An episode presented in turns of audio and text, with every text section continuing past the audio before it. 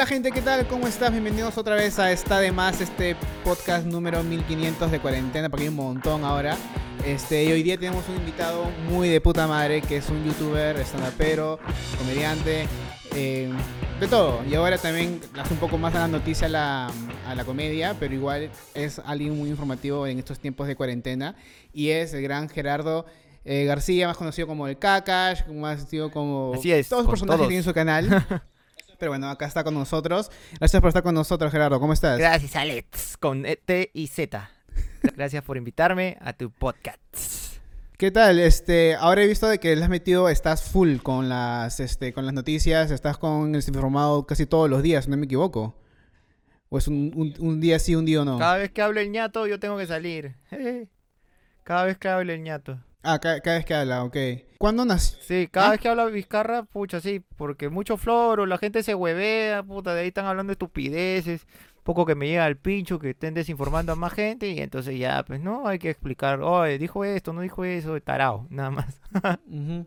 Claro, y, y también he visto de que ahora estás empezando con las, este, las entrevistas, que es como dices tú, es una parodia a todo ese formato como el de, como el de acá, prácticamente, que es este, entrevistar a gente, conversar con, personas. ¿Cuándo este, decidiste hacer eso o, o qué tanto tú quieres llegar con ese proyecto?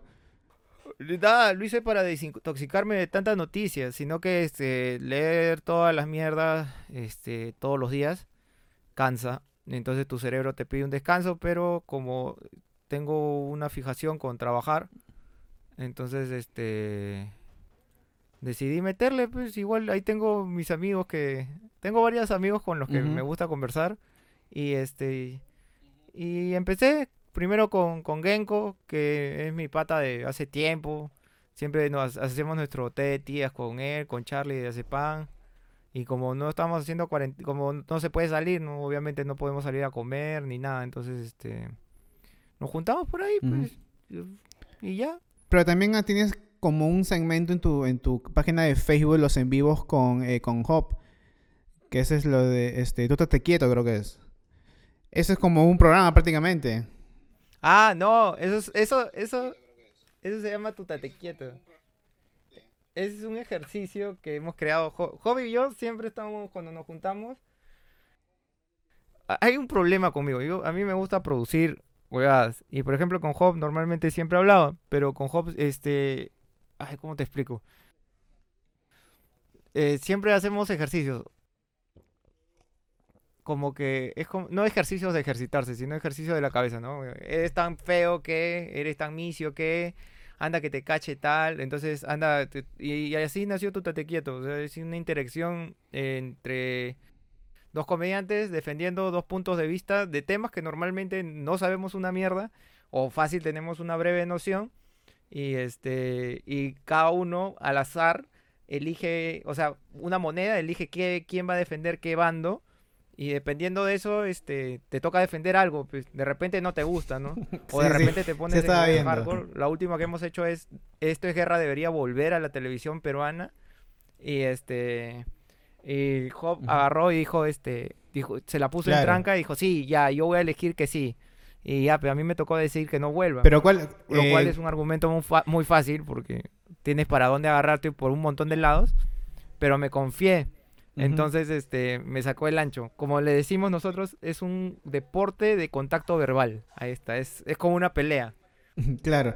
Pero, ¿qué tema ha sido el más pendejo de que tú has tenido que defender? Mm, a ver, vamos a, vamos a ver, porque mi memoria es mala. A ver. Eh, no, es- es- hay varios que yo he ganado y hay varios que Job ha ganado, pero el más pendejo.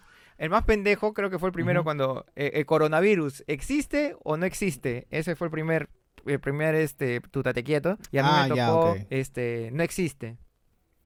Y este, en ese tiempo todavía no había llegado la pandemia ni nada, pues, ¿no? Entonces, este, la gente no había entendido, no había entendido bien cuál era el, el, el juego. Entonces todo el mundo votó en contra mío y ganó Hop, pues. Y, y sí, pues ese fue el más tranca a defender. De ahí el TikTok, evolución o involución, ese fue fácil. Ya, ya, pero ahora que hablando, ahora que tú tomas bastante el tema de desinformado, lo que es en la política ahorita, en el tema del coronavirus y toda la pandemia y todo esto. ¿qué tanto este, ves tú de que la gente está súper desinformada? O sea, el grado de desinformación de la gente, tú que estás ahí metido todo el tiempo investigando y dando información un poco más verídica que muchas páginas, muchos memes o muchos audios de, de, WhatsApp y todas esas huevadas. ¿Qué tanto tú crees de que, o sea, qué tan desinformada está la gente ahorita? No, lo que pasa no es que esté desinformada o que no está sobreinformada. Lo que pasa eh, ahorita es ahorita todo el mundo se ha dado cuenta que se puede morir. Y ahorita todo el mundo está en una situación de miedo porque no sabes si vas a trabajar, te botan de la chamba. Entonces, todo ese miedo te genera como, ¿cómo decirlo? Como una neurosis por estar también en, este, en tu casa y que no puedas salir como antes hacías. Todo eso genera una neurosis que te da miedo. Entonces te da ansiedad, genera ansiedad y tu cuerpo subconscientemente lo que hace es tratar de buscar información. Entonces, primero tenemos las generaciones, ¿no? Las personas mayores de 50, sí o sí, siempre que, o sea, ellos se han criado con la televisión, han crecido con la televisión y con medios formales. Entonces, ellos ven que una pantalla les dice esto es lo que está pasando y ellos no se van a cuestionar si pasa o no pasa. Por eso tienes muchas tías que te comparten cadenas en WhatsApp. De ahí está la, otra generación, la que venimos nosotros. Yo tengo, ah, ahorita tengo 30, 20, 30, por ejemplo.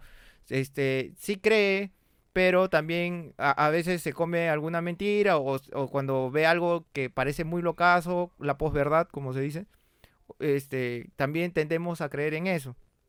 Y también hay posverdad para los chivolos. Entonces, ahorita hay una sobreinformación, la cual hace que la gente para sentirse segura, busca información que eh, a la finales no es fidedigna y, considera que cualquier cosa que está en una web, que a veces está en inglés y, o, así, pues, la tratan como información, entonces se desinforman, desinforman a los demás y se genera una, una, una especie de histeria colectiva, ¿no? Como cuando salió la niña del humo como cuando este pucha empezó esto de Bill Gates y la puta madre que todavía hay una mancha gigante que dice que si tú crees en el 5G, eres un awaked, y que si no, no eres nadie, si no estás comprando por los medios, si no, es toda una huevada. Yo lo mm. único que trato de hacer es leer varias fuentes y lo que más me parece, lo que me parece más relevante, lo que me parece, este, bueno, trato de, rebuscar para no caer en, en, en este, noticias falsas, en fake news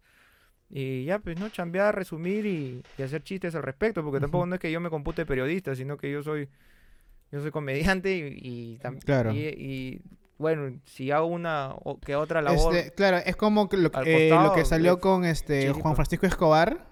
Dime. ¿Viste lo que hizo Juan Francisco Escobar?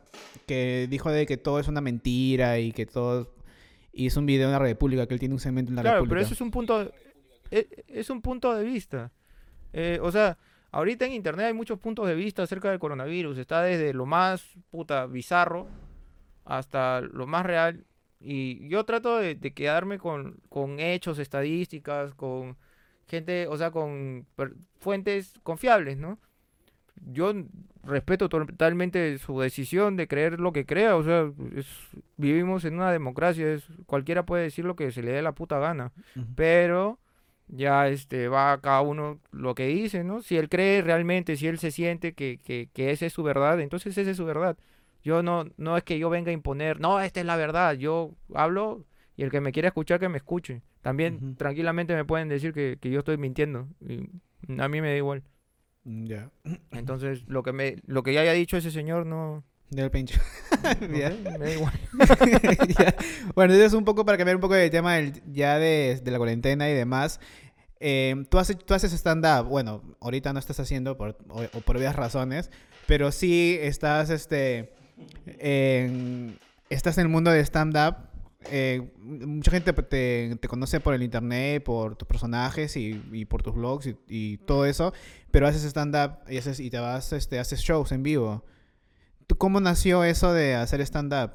Yo inicié mi canal de YouTube porque justamente yo quería hacer stand-up. Ah, o sea, tú hacías stand tú, sabías o, y, o consumías stand-up antes de hacer tu canal de YouTube. Yo consumía stand-up, pero nunca había llevado un taller. Entonces, primero hice YouTube y, este, luego hice stand-up. Creo que, creo que tú estuviste en, el Club de la Comedia, ¿no? Con Peláez. si no me equivoco. Llevé un taller, no, no, no pertenecía al club de la No, pero comedia, tú- solo el, taller, claro, el, ta- el taller lo llevaste con Peláez, creo. Porque no me acuerdo dónde vi una foto que estabas Sí, con Peláez y con la gente del Club de la Comedia. Que hiciste tu taller ahí, creo. Claro, estaba con, con Peláez, Daniel Marquina, Alonso Cano, Mónica Torres, y no me acuerdo, ah, mi memoria es una mierda, pero sí, con ellos. Y de ahí, pero tú sí, tú sí fuiste parte de Perú Punch. ¿O fuiste parte de algún tipo de, de grupo de, de stand-uperos? Eh, bu- bueno, nunca, nunca supe si pertenecía a Perú Punch, pero sí he hecho varios shows con Perú Punch. O sea, soy amigo de Toy, soy amigo de Max, soy amigo de, de, de Ricardo, de parcialmente de Norca, de, de todos los chicos, de Brian, de Jorge.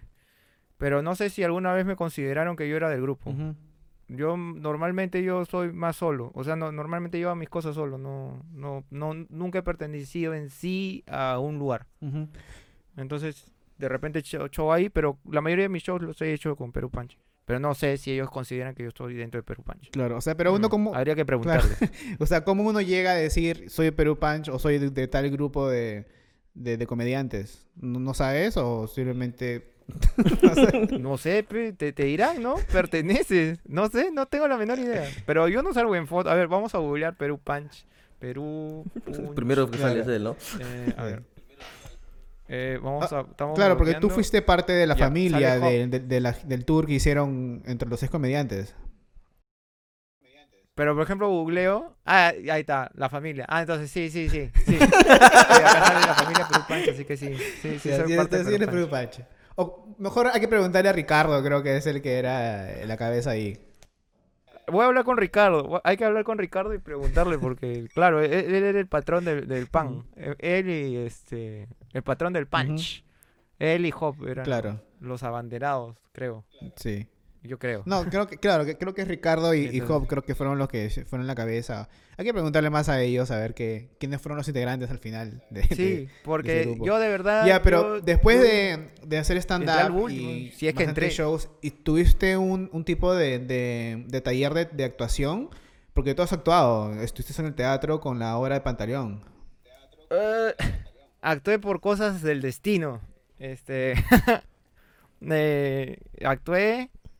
Y bueno, me habían visto en internet. Fue, fue toda una cosa que se dio. Mm, así, taller, taller, taller. De, con cuerpo, con. Eso he llegado a taller con Julie Natters de clown. Ah, ok. Pero básico. Y luego, o sea, una formación así de actor que he ido y he sido y eh, yo no soy actor, comediante puedo ser, pero no, no- actor no, no, no Pero- creo que no. Pero ¿qué tal la experiencia de, de estar en el teatro? Porque me acuerdo que un día te encontré en, la- en Estudio 92 y me contaste de que era el- los, los ensayos eran una mierda, que era puta todo el día, todos los días. Sí, es bien la chamba del actor es bien sacrificada. Eso sí es este puta, estuve ahí con la- con quién no estuve, o sea, que mi primera obra con Gustavo Bueno, con Paul Martán, con, con Ivonne Fraisinet, con este, pucha, Emanuel, Emilran, ah, todo un elencazo era. Puta, yo estaba como que como que hubiera entrado a la tele y estaba mirando a todos, así como a veces estaba en la escena y decía, ah, la qué lindo actúan, weón. Ah, yo estaba viendo la obra de primera Ya, fila. pe- pero ¿se sentías, Pero- toda- ¿se sentías mucha presión o al principio y ya después ya como las juegas? Al principio, al principio tienes presión porque tienes que armar todo el proceso. O sea, es hay que armar el personaje. El personaje no existe, el personaje existe en letras. Tú tienes que ponerle edad, tienes que ponerle de dónde viene, en qué cree, cómo habla, eh, por qué habla así, cuáles son su qué le gusta, qué no le gusta. Y todo ese proceso es un poco cansado, pero es bonito y ya lo había realizado antes con todos los personajes que tengo. Entonces, este de ahí viene aprenderse la letra y de ahí interpretar la letra y de ahí viene afinarte porque cuando cuando estás solo en el stand up tú tú solo estás, pues no no hay nadie que te diga, pero en el otro tienes viene cada actor viene con una intención y cada y en una escena hay muchas intenciones, entonces tienes que ver hacia dónde va tu personaje, si si contraposiciona, si ayuda, si, si es el alivio cómico. Ujú. Y entonces todo ese proceso en armar el personaje, interpretar la letra y todo eso es pesado. Es bien pesado. Mm, No, o sea, el- la chamba del, del actor no es pararse y recitar la letra así, pa, pa, pa, pa, pa, pa, no, sino que implica muchísimas cosas como recibir y a veces la energía que te da el, el otro actor no es la misma, porque repites todos los días la misma obra. Pues nosotros Claro. estábamos de, de miércoles a, no, de, de miércoles a domingo, creo, no me acuerdo ya. Pero era una cosa como que había veces la, la escena salía de otra forma, más dramática, más graciosa, no se sabe, pues no es es como, como no yo siempre decía, es como pisar arena. Mm. Es, todos los Ok. días tratas de hacer tu mejor esfuerzo, pero uf, al otro día hay que volverlo a hacer. Y, y, o sea, al principio es pesado, pero ya al final ya le agarras el gusto a, a Es como construir castillos de arena. Es como el que vayas a la playa todos los días, construyes un castillo de arena, venga, el, el- el mar se lo lleva y al otro día tienes que volver a ir a la playa, Ujú. construir el mismo castillo de arena tal cual. De repente al más bonito, más Claro. alto, más huevadas. Entonces la obra se va nutriendo, se va nutriendo. Entonces es un proceso... Si no tienes paciencia, es bien pesado. Ya, pero la ahora que tú también, Si aparte de que has, esto- eh, has estado en, en la obra, también eres, eres músico, haces música, tienes una banda y tocabas mucho en vivo. Como para decir, para comparar cuando tocas un set, un set list de cinco canciones casi todos los sábados, es casi lo mismo que todos los días hacer una obra. Porque cada tocada es diferente, pues. Por más que toques las mismas canciones, siempre es diferente.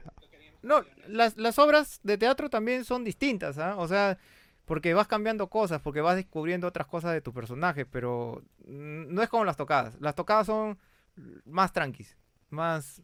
ah, o sea, te sabes, la, te sabes lo que tienes que tocar y, y ya, pues. Y, y, o sea, ya sabes qué notas son, ya sabes que, que este... Pero a veces te, te empilas más, a veces te empilas menos. En cambio, con el teatro, la música vendrían a ser las palabras, cómo las dices, las formas en las que las dices, cómo recibes lo que te dicen. Porque no es solo tirar, o sea, es, es otro mundo. Es. A ver, ¿cómo te explico? Es como meterte en, en la cabeza de otra persona que no eres tú y tratar de hacer bien las cosas. Y puta, pero estar recontra presente. Es, no, no se parece. Yo cuando he tocado, este, no es lo mismo, para nada. El teatro mm, te implica más, cansa más. Es la, cansa más. El teatro, de una tocada Claro. puedes salir a chelear, pero de una obra de teatro vas a salir a dormir. ¿Pero te cansa más mentalmente o físicamente? Eh, bueno, yo usaba bastante mi cuerpo, porque a la hora del teatro tú estás lejos, pues. Entonces tus expresiones que normalmente tienes, que tienes que un poco abrirlas más, tienes que abrir más la boca, te duele la cara. Al principio yo ni, no, vo- no vocalizaba. Entonces hablaba así, hola, ¿qué tal? Como cualquiera habla todos los días, así, Y entonces tienes que abrir la boca, empezar. Entonces te es más físico el teatro. Y Ujú. sí hay calentar. O sea, yo he tocado, yo he llegado a tocadas literalmente borracho y he tocado. ya salió bien el concierto y ya. Claro. Pero en el teatro, tú tienes que llegar temprano para calentar, preparar tu cuerpo, calentar tu boca y, y entrar y hacer tu papel. Es muchísimo más... Hay, hay más concentración en el teatro. Hay que enfocarse, entrar en el personaje. Es, es más pendejo. Man, ya. Ahora, Por eso cansa más. Antes de, Ah. de- de que la obra se Pero estrenara, bonito. ¿cuántos meses fueron de, de ensayo? Pucha madre. Mínimo tres. Creo que han sido tres. No conté ya. A las finales ya no había contado ya. Eran, eran un montón. Hemos estado en esa obra. Yo he estado, o sea, habré entrado en febrero y en junio. No, agosto. Yo todavía seguí en agosto. Claro, mi cumpleaños la pasé ahí. Claro. Ah, la mierda. Estuve un huevo de tiempo. No sé. Y el primer día de la obra, el estreno, ¿tú estás nervioso, tranquilo? No, e- es que estaba más tranquilo por, por el hecho que hay más gente. Normalmente cuando afrontas un escenario haciendo stand-up tú solo con mil personas, ahí sí te, te- te- el bobo te, te tiembla. Pero no sé qué pasó en el teatro, era como que estaba, estás con un grupo gigante de gente, porque el elenco eran como 26 personas. Ah, la mierda. Y, y era como que simplemente estar presente nada más. Y pasaba una cosa y otra cosa y, y me, me da mucho, me da muchísima más ansiedad hacer stand-up que, que hacer teatro. Teatro es más tranqui para mí. A la hora de Es- subir. Este, será también porque los chistes Y- del stand-up son tuyos y depende mucho de que la gente se ríe o no, pero Ah, el ese- guion de eso es lo una que- no es tu material, sino... Al principio, al principio sí me, me fastidiaba, o sea, cuando estábamos ensayando, sí hubo, cambié muchas cosas de la letra. O sea, sí, o sea, no, no tantas, ¿no? O sea, se mantuvo bastante de letra, pero sí, sí le metí varios chistes que al principio no estaban y también durante la obra le empecé a meter chistes que tampoco no estaban y ya también hubo un tiempo que el director dejó, o sea, el director dejó al- a una persona, no iba todos los días, pues, ¿no? Y esos días eran mi día para experimentar. Entonces era como que es que ah, veías momentos y ya pues, ¿no? Hubo varias veces que no solo yo improvisaba, sino todos. O sea, había días que alguien venía chistoso y te tenías que aguantar porque estaban en plena escena de una cosa y de repente te soltaban una chispa que nunca la habían soltado y todo el mundo ja, ja, ja, y hasta los actores se tenían que aguantar. Entonces era como que... eh, Era chévere, era bien chévere. Pero igual este, el público se da cuenta cuando un actor dice algo y todos se quieren cagar de risa y eso también causa risa al público, pues es paja también. Sí, pero también es que, pucha, ¿cómo te explico? El, el teatro que estábamos era bien grande. Entonces, este, eh, era muy poco probable que, si- a menos que estés sentado adelantito, adelantito, adelantito, era muy poco probable que te des cuenta que nos estábamos cagando de risa. pues, ¿no? También que estabas con actores así recontra propios, no te vas a reír. Todo el mundo estaba en una seriedad así, uf, Claro. todo el mundo está ahí como eh, son, son otra cosa man. son son marcianos son la cagada se meten en su personaje y, y ya no son ellos y ya te quedas como que wow dónde se fue la persona que estaba hablando acá hace rato entonces es como que wow chévere Puta. ya, pero ahora tú planeas otra vez seguir con la actuación o fue una experiencia que salió y a ver que otra vez te llamen o tú vas a buscar más chamba como actor. Mm, bueno si se presenta yo veré no chamba chamba.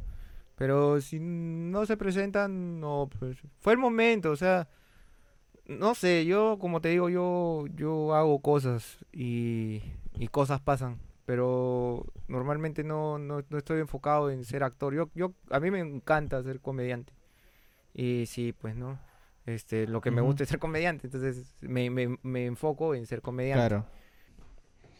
Ahora, este, en los personajes que tienes en tu canal, había una de que Drain Paja que era una tía, la tía racista, la tía que el primer video de que vi tuyo era casi fue hace un- no sé cuántos años fue, que era- creo que era con California, que es es tu prima, es tu, tu familiar, sí mi prima pero el que era paja también era el mundo de Calvin, que era te enseñaba cosas bien pajas y era bien informativo.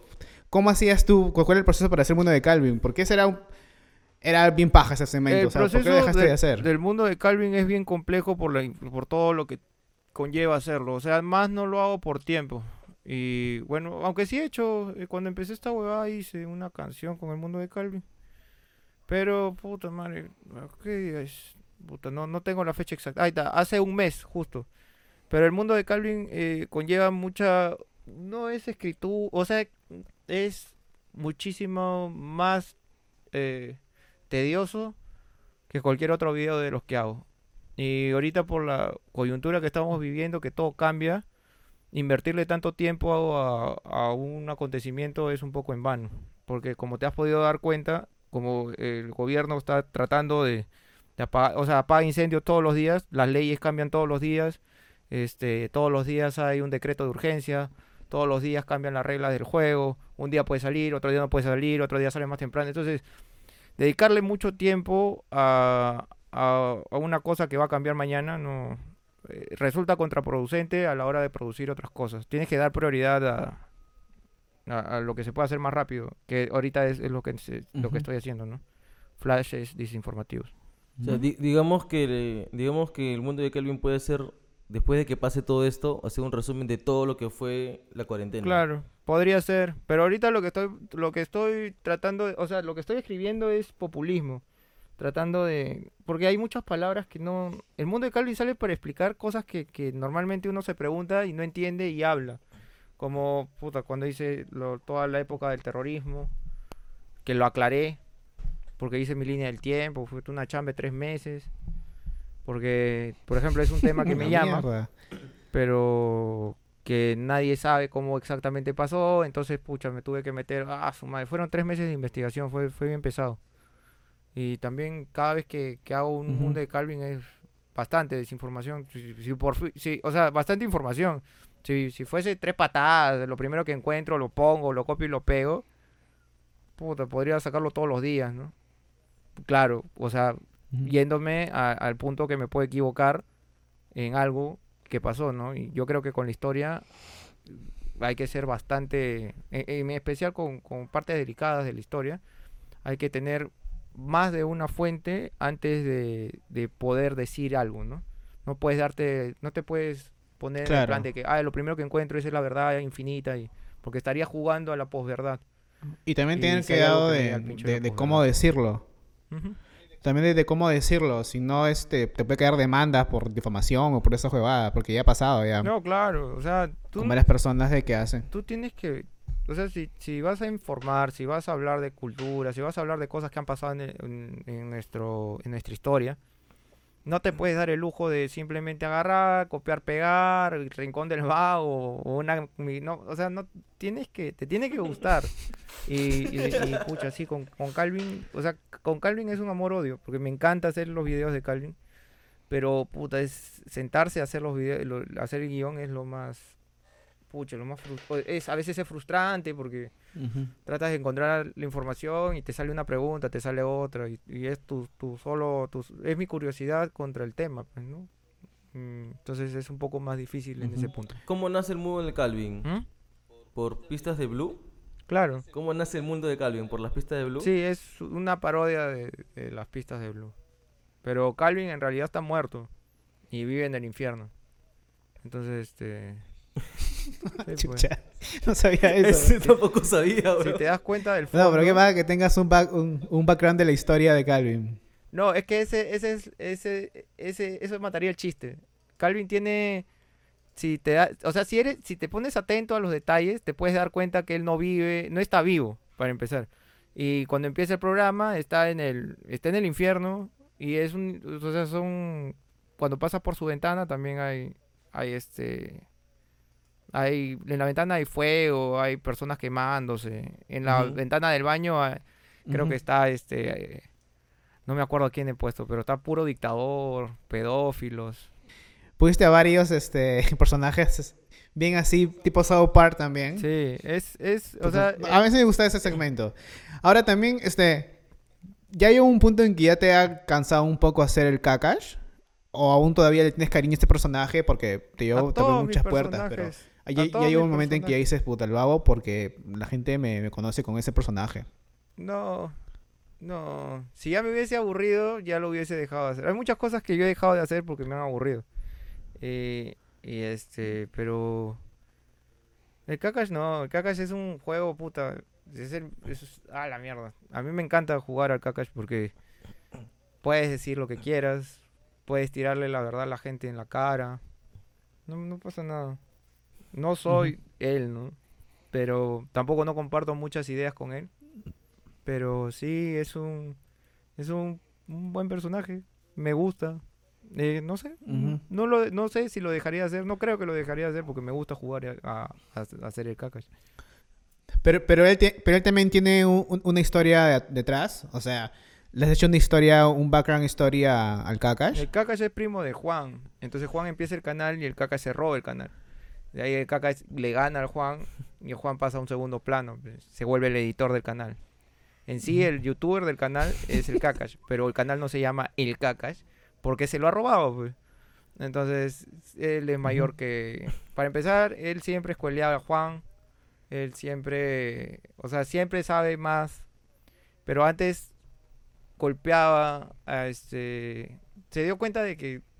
O sea, el Kakash se ha dado cuenta que hay choros más grandes que él. Y que hay otra forma de robar sin ir preso. Ser corrupto, ¿no? Entonces, el desinformado nace como, ¿qué tal concha? Yo también quiero ser político. Y varias veces, este, el caca se ha perfilado, ha hecho campaña política.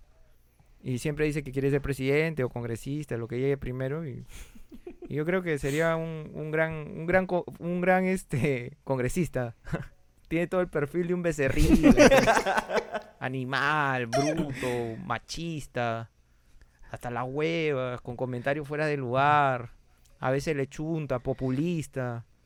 Tiene bastantes defectos Ujú. que lo podrían ubicar muy bien dentro de la fauna política peruana. Pero aparte del hashtag, ¿ha habido propuestas también en televisión con el, con, con el Kakash? Mm, el hashtag fue una excepción, fue mi primer paso por la... No, segundo paso por la tele, porque había estado en el programa de Fernando Armas, que no me acuerdo ni cómo se llamaba, en Willax, estuve un tiempo. Y, pucha, nunca, en realidad nunca tuve la intención de entrar a la tele. ¿ah? Para hashtag fue este, quedamos en... Me convencieron por el mismo hecho que me dijeron, tú puedes hacer lo mismo que haces en internet. Ya, y me dijeron, y el bolo es tanto. Y yo dije, ah, ya. Entonces, este. cu- cuando. Cuando totalmente. Cuando confirmé que, que yo podía decir lo que yo quería decir, ahí, ahí acepté. Pero sí estuvimos. Yo he rechazado hashtag dos veces, creo. Dos, tres. No, dos veces. Sí, hashtag lo rechacé dos veces. Y de ahí recién salió. Ah, man, ya. No fue a la primera. Por eso, como Pero te digo, final. si vas a vender el no culo, fue- no- piensa no fue- bien a quién se lo vas a vender. Claro. Pero al final no fue tan libre como pensabas. O, o sí, porque yo Sí, varios en el programas primer- y aún así lo sentía como que un poco rígido. No, estaba censurado mal. No, sí estaba. Si en el primer capítulo nomás mandé a la chucha a su madre en la pantalla Techito Bruce. Estábamos hablando de Techito Bruce, me tocaba mi espacio y dije, y, o sea, y Techito Bruce dijo esta hueva. Y yo le di una, una consulta al señor Techito Bruce. ¿A a usted quién chucha le ha preguntado? ah? Y esa hueva salió en televisión nacional. no pasó nada. Pero sí duró dos meses, ¿no? Claro, claro, sí, de los meses. Yo vi un par de episodios, como te digo, pero sí los notaba un poco como que. mm, Tienes que meterle poco agua, rígidos. pe. Creo que con- en el último en el último capítulo creo que se puta to- les llegó al pincho y mandaron a la mierda a todos. Eh, puta. En el último capítulo, hashtag termina que era un sueño, que yo era un sueño y tenía las piernas cortadas. Así termina hashtag.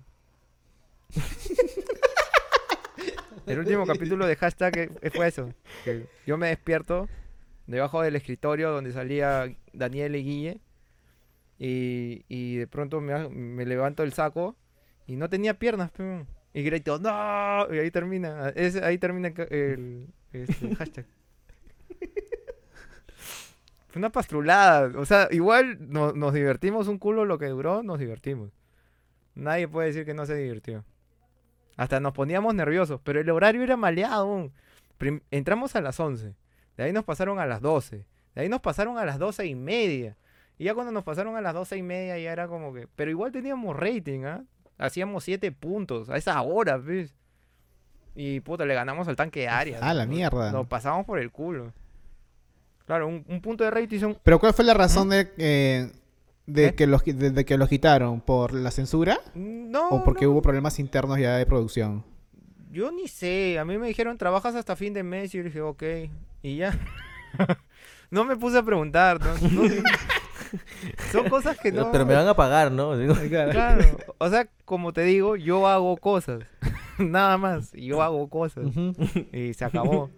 Este, porque yo hago cosas. Ahorita, por ejemplo, estoy trabajando en Radio Caribeña. Estoy en el Super Show de la Caribeña de 6 de la mañana a 9 de la mañana. Casi nadie sabe. Pero es porque yo hago cosas. No es como que. ¿Me entiendes? Pues, este, ahí también está Toby, ¿verdad? ¿O estaba Toby? No, con Toby trabajamos en Radio Cumbia Mix. Hace años. Ah, la mierda. Ah, Cumbia Mix ya no existe. Con tres en multitud. Ya, pero, eh, pero tú estás como personaje de Gerardo o No, estás no. como personaje de, de Estoy- Kakash o un personaje. Como, estoy como, como Kakash total todo el programa de radio, las tres horas. Todo el rato, pero... Ah, la mierda. Sí, es, es una locura porque, puta, tengo que hablar de todo. Y tengo que hablar... O sea, sí, es, es, es un Kakash recontra diluido, pero igual, puta, termina de ser recontra O sea, sí, la gente se vacila, nos llaman, nos escuchan. Puta, es un caer, es otro público que no sabe que hago internet. Y la gente que está en internet no sabe que hago radio. Entonces, son dos públicos totalmente distintos Ah, que no no, se encuentran. Nunca se encuentran, nunca se van a encontrar. Pero tú nunca dices, o sea, en tus videos, y escúchame también en radio, bla, bla, bla. No. Porque yo, como te digo, yo hago cosas. No es que planee, bueno, voy a empezar acá y voy a allá, y voy a usar mis redes sociales para que... Pero, bueno, prácticamente has hecho la- el 360 que se le dice, ¿ves? Radio, tele, teatro y, y YouTube, internet. Y películas, estuviste un pa- un- una escena, creo, en, como, en, en- en- en- como en el Sí, cine. Has estado en todos lados prácticamente, en todas las plataformas. He hecho cameos. El último cameo que hice fue para la película de Davis Orozco. Que no me acuerdo cómo se llamaba. Ah, man, ya también. Ujú. Puta, tuvo. Que Sí, era una comedia. Yo, como te digo, eh, yo fui, hice lo que tenía que hacer y me fui. Ah, ya no, ni siquiera sabes. No, Tú nomás dices, ya, ¿cuál es el bolo? Ah, ya, chévere, ahí te, estoy ahí a las 7. Claro, ya, porque, haces la mira. chamba y te quitas. Es que mi cabeza está...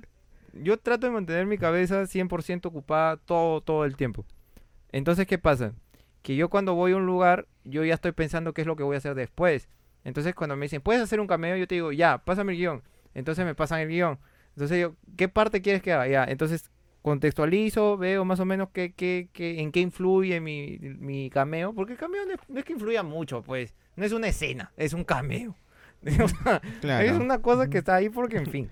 Entonces, a las finales no, no, no hay mucha cosa que, que construir, ¿no? Eso, es- entonces, de repente es un hola o, o simplemente le pasa la fruta o alguna huevada así o una venta, ¿no? Es un cameo, pues.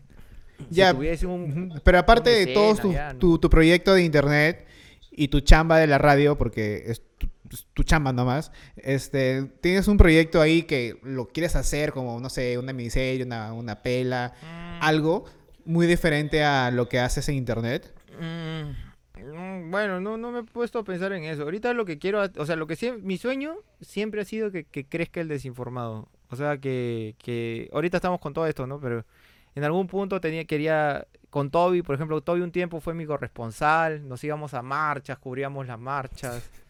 eh, Claro, sí, sí, sí. entonces, en algún punto como que- o sea, también ahí viene que yo también hago un montón de cosas, pues entonces, eh, sí me gustaría, lo que me gustaría está, podría ser como un desinformado en vivo.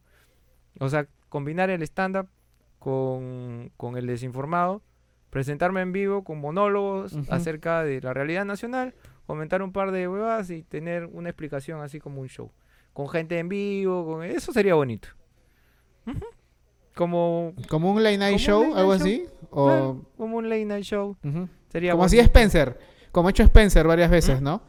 Spencer tenía su show en vivo. Ah, Spencer, no, no lo con vi. banda en vivo y hacer entrevistado y eso. Ya ves, podría ser. Bueno, pero no sé. Man, ya. Podría, o sea, como te digo, no, no es que, ah, lo estoy planeando, estoy moviendo esto para acá para poder, no, o sea, ahorita no. Si sale, sale, ¿no? Si no sale, ya no sale. pues, ¿no? No es que hay ahí una cosa. Qué paja. Men, muchas gracias por estar con nosotros. Gracias por invitarme. Este, ojalá que sigas con, con todo el éxito que tienes con el informado. Gente, sigan, por favor. Gracias. Si quieren ver, no vean noticias, no estas huevadas. Vean a, a Desinformado, vean este, ese, eh, a Marcos Cifuentes también, que tiene un canal de, de noticias que claro, es este, interesante. la encerrona, es la un poco encerrona. más real de lo que ve en televisión. Claro, ¿Sí? la encerrona con Marco, es buenazo. Claro, eh, ese tipo, creo que ese tipo de información es muy importante en estos tiempos. Dejen de ver, dejen de mandar links de, de la página de Estados O, Unidos. o- que o- o en sí, si van a, si van son- mandar links, siempre vean la fuente, vean la fecha, vean de dónde lo sacan. Vean todas esas cosas porque a veces hasta el mismo gobierno va a compartir, por ejemplo, todo ese floro de la cepa distinta que había crecido en el Perú, todo eso era un, un paper, o sea, un borrador de una investigación que se había publicado en una revista científica, sí, Claro. pero que no estaba todavía este, aprobada, solo estaba como, como blogueada para que la gente comente y darle un feedback al científico que estaba investigando eso. Entonces, la gente no se da cuenta de eso. Siempre lean qué fecha es, siempre lean quién lo escribió, dónde lo escribió, lean en, en qué sección está, porque también hay gente que cree que las columnas de opinión son columnas de información. Y no tienen su propia opinión, sino que se copian la Claro. del costado. Entonces, tengan mucho ojo de dónde, de dónde están parados. Aunque sea mínimo investigar quién lo escribió. O sea, puede haber, como dices tú, que es una página de eh, un artículo de opinión y ves que lo escribió a alguien que jamás estudió investigación. Philly o- Butters. O, este, Philly, o claro. ciencia, o física, o, o biología. Claro. Para que recién uno puede decir, ya, este pata no solamente lee, sino que también ha estudiado y tiene un, un background de, de conocimiento del tema. Bueno, ah, y también antes de despedirnos, eh, Gerardo, este, a todos mis invitados siempre le pregunto qué está de más en algo referente a lo que hacen. En este caso, para ti, ¿qué está de más en estos tiempos de, Cuarentena. de cuarentena, de corona, de todo esto? Está de más que la gente de- que trabaja en esto es guerra, o sea, los guerreritos, pidan bono porque no saben hacer otra cosa que armar vasitos. Eso está de más. Se ha pasado. Se ha ¿Eso es pasado. verdad? ¿Ah? Han pedido bono. Eh, no, ¿Eso es verdad? Pensé que era joda. ¿Es en No, serio? no es Nos han joda. investigado. No es joda. Salieron llorando, no sé sus nombres. Salieron primero llorando de que ellas no saben hacer otra cosa que no sea eso. No saben bailar. no- Esa fue literalmente la huevada. No sé bailar, no sé cantar. Y el gobierno no me da bono. Y no me quieren reponer mi programa. Puta, qué pendejo. Puta, qué pendejos. Bueno, ¿no? voy a investigar un poco a ver quién dijo eso y voy a poner acá en edición las fotos de las personas. Revisa, porque... Obviamente, es- bien informado, adheriendo a los links. sí, sí. A ver, y con video si es posible, pues. Ya, eso está de más. Eh, todo, todo lo que es farándula eh, ahorita está ultra de más. El fútbol también que quiere que va a volver está de más. Ya ven, entonces antes ya de que se corte más la, la, la conexión y aparte si, si pasa más de 40 minutos creo que Zoom nos puede cortar la transmisión y Sí, sería sí, la cagada. Tienes que pagar, tienes Así que pagar. muchas gracias, men, por... Sí. Así que muchas gracias, men, por este, estar acá, darte en tiempo de conectarte y conversar un poco de lo que está pasando ahorita. Y nada, pues también lo que te dedicas y te deseo lo mejor. Igual, y chicos. nada, pues una la pregunta más tú. Muy Nada, bien. men, todo bien. Hartas vivir más bien para ti. Igual, cuídense mucho. Lávense las manos, pónganse mascarilla, no estén besando a gente en la Sí. calle. Ok. Bueno, gente, abajo están las redes sociales de Gerardo y también están las nuestras. Eh, suscríbanse a este canal para que en estos momentos de cuarentena, y ahora al parecer es hasta el 30 de junio, esto se ha grabado Sí. 20 El 22, 22. 22 de mayo, así que justo hoy día Vizcarra dijo hasta el 30 de junio, así que esperemos de que todos se, se encuentren bien. Saludos, un abrazo a la distancia y nada, pues suscríbanse al canal, campanita, like y compartan. Chao, chao. Adiós.